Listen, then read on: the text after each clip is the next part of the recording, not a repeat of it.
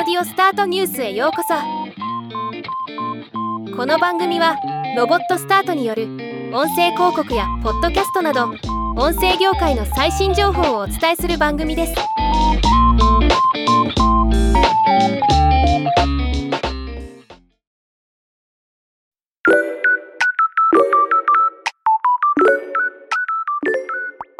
ラジオトークが2023年5月5日限定にてトークの流れをつかんでコメントする。コメント AI を公開するとのこと。今日はこのニュースをお知らせします。ラジオトークではライブ配信中。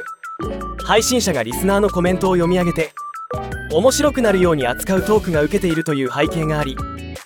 今回話を聞いて文脈に沿ってコメントする AI を導入することになったそうです。AI がコメントすることで配信を始めたばかりでリスナーが少ない方にもコメントを扱ってトークする楽しさを知ってもらう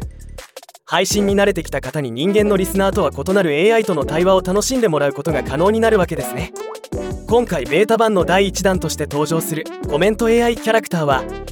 配信者のことが大好きな無邪気で優しい AI 子供というもの2023年5月5日の子供の日限定で AI 子供を含む配信タイトルでライブ配信を行うと AI 子供がコメント欄に登場するそうです。これは楽しみですね。ではまた。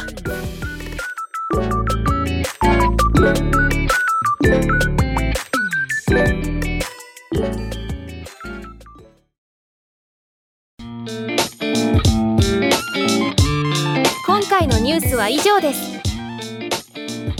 もっと詳しい情報を知りたい場合「オーディオスタートニュース」で検索してみてください。ではまたお会いしましょう。